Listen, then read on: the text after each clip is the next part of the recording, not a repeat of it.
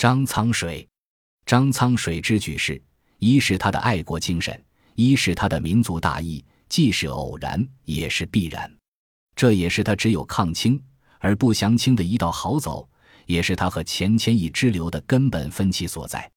然而，正如一名著《兵部左侍郎张公传》所称那样：“自丙戌至甲辰，盖十九年矣。黄炎死而名亡。”一个人。在历史的河流中是非常渺小的，若是能够给某个进程在某个阶段起到一个句号的作用，也算是一种难得的光荣。张苍水这个名字的标志性意义，就在于它如长夜里在天空一掠而过的流星，使人明白这明暗的世界不会永远这样沉沦下去。老实讲，这个非常清醒的知识分子，举世之初。就将前因后果看得清清楚楚。第一，明知不可救，因为是从里往外烂朽；第二，难明知不可为，因为压根儿就不成气候。张苍水叹息过自己鲁阳挥戈，知其不可救而救；知其不可为而为，不过是尽到一份士大夫的大义罢了。这就是说，他知道这一天早早晚晚总是要来到的，但是他的伟大。就在于不因知道这个结果而袖手而作弊上官。十年前，他在答复清廷两江总督郎廷佐的右降书中说得很清楚：大丈夫所争者天经地义，所图者国序家仇，所期待者豪杰事功、圣贤学问，故每沾血自甘，胆心深利而足以成事。至于本人，图于将略元妃所长，只以读书之大义。但左袒一呼，甲顿山立；己则赖君临，不济则权臣节。平陵风涛，纵横风笛，今于一计矣。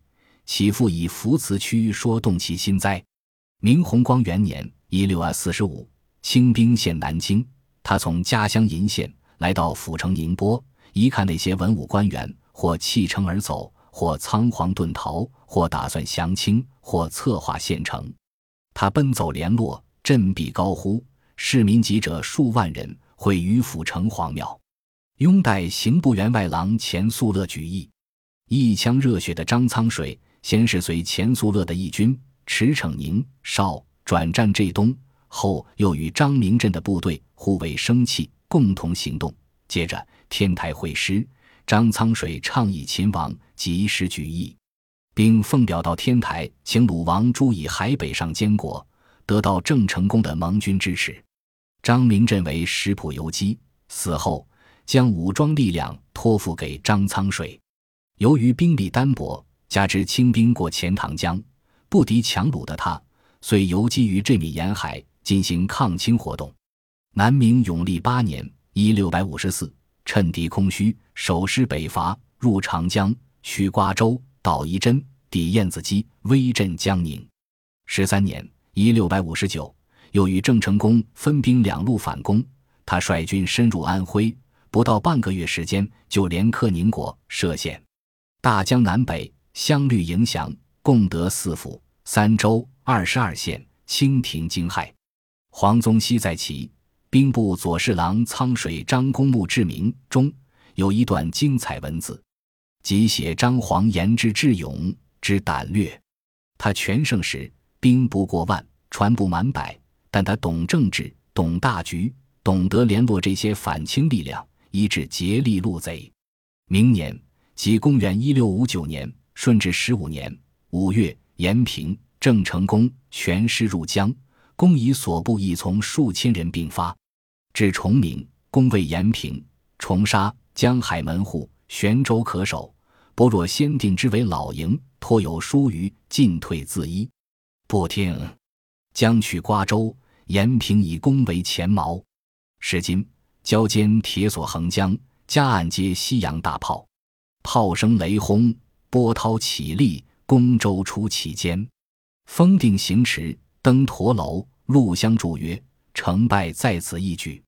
天若作国，从枕席上过失；否则以余身为齑粉，亦是怨之所及也。”古照前进。飞火加船而堕，若有因相助者，明日延平始至，克其城。以是所向，延平先金陵，攻先京口。延平曰：“吾顿兵京口，金陵元气朝发夕至，未知奈何？”公曰：“吾以偏师水道，博观阴门，金陵将自守不暇，岂能分援他郡？”延平然之，即请公往。位置移真五十里，利民影响。六月二十八日，抵观阴门，延平以下京口水师必至。七月朔，攻少卒七友，略江浦，取之。五日，公所遣别将以芜湖降书之。延平为吴城上游门户，倘刘都不但西下，则将处之元日至，控扼要害，非攻不足办。七日至芜湖。相度形势，义军出溧阳以窥广德，义军镇池郡以截上流，义军拔河阳以固采石，义军入宁国以避新安。传檄郡邑，将之南北相率来归。郡则太平、宁国、池州、徽州；县则当涂、芜湖、繁昌、宣城、宁国、南宁、南陵、太平、金德、贵池、铜陵、东流、建德、青阳。时代、泾县、朝县、寒山、舒城、庐江、高淳、溧阳、建平、周泽、广德、无为、河阳、凡德、府四、周三县二十四。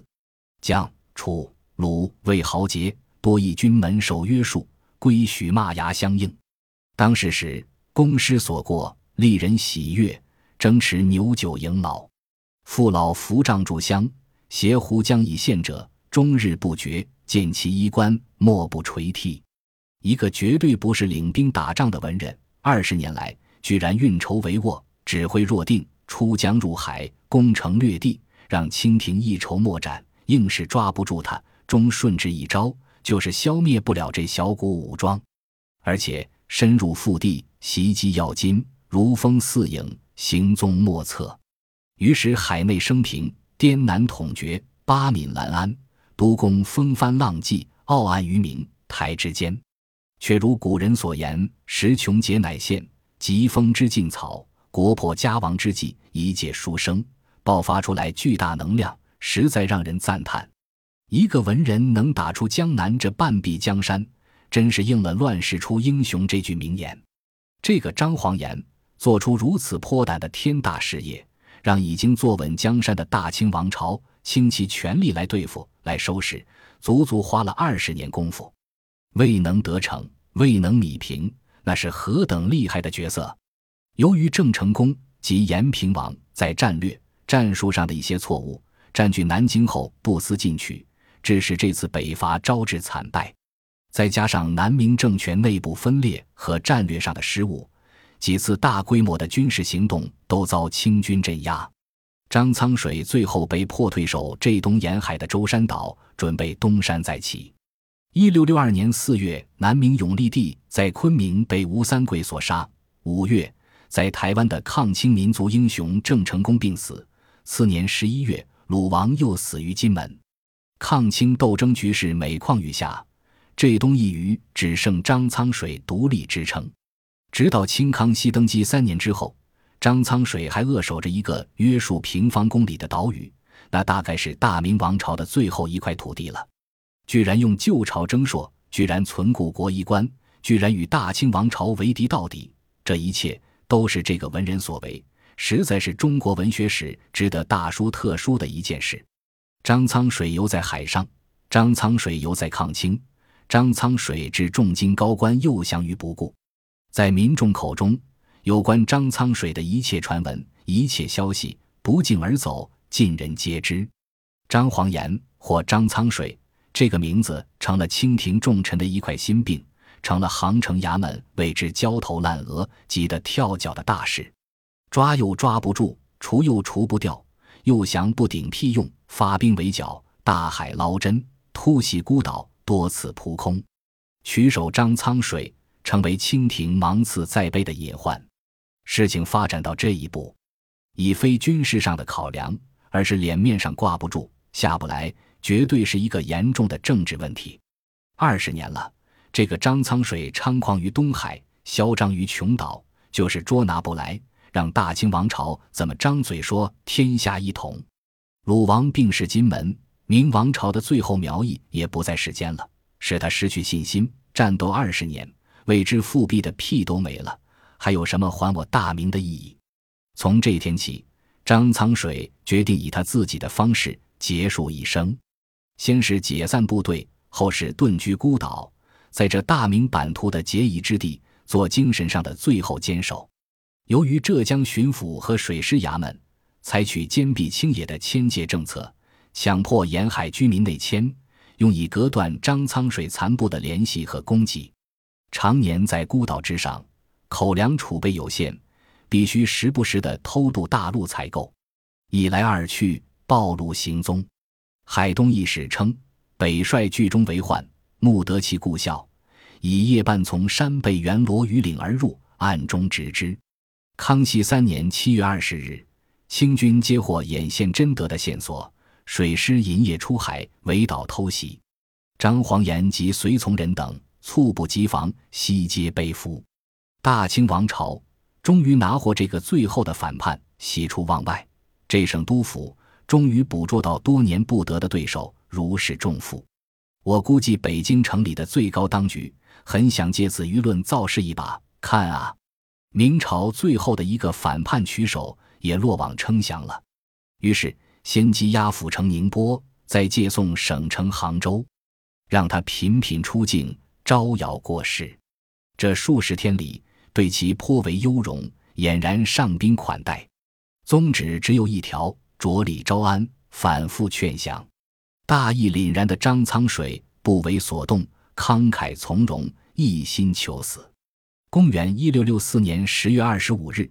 也就是康熙三年九月初七日，清政府见这位抗清志士难以投诚，也就死了心，将他杀害于杭州碧教坊。张苍水临死不跪，先说了一句“好河山”，再说了一句“竟落得如此兴山”，然后坐而服刑。天呼大雨，万民哭颂，为什么？就是说，中国文人也是有能够让人敬服的硬骨头。连苍天也陪着百姓一起落泪。杭州比教坊在宋为官相，在明为简署，如今已淹没于花花绿绿的闹市之中，成为一个街区。旧衙当然，遗址难觅。不过提起这个地名与之相牵系着的血腥记忆，那是不大容易磨灭的。历史的境界意义，就在于当需要的时候，他会出来见证。所以，不管隔多少年、多少代。只有中国人的情怀中尚存骨气节操，上知家国大义，必教坊的图腾意味，便起到教母作用，永远会令人生出支持替力之心。本集播放完毕，感谢您的收听，喜欢请订阅加关注，主页有更多精彩内容。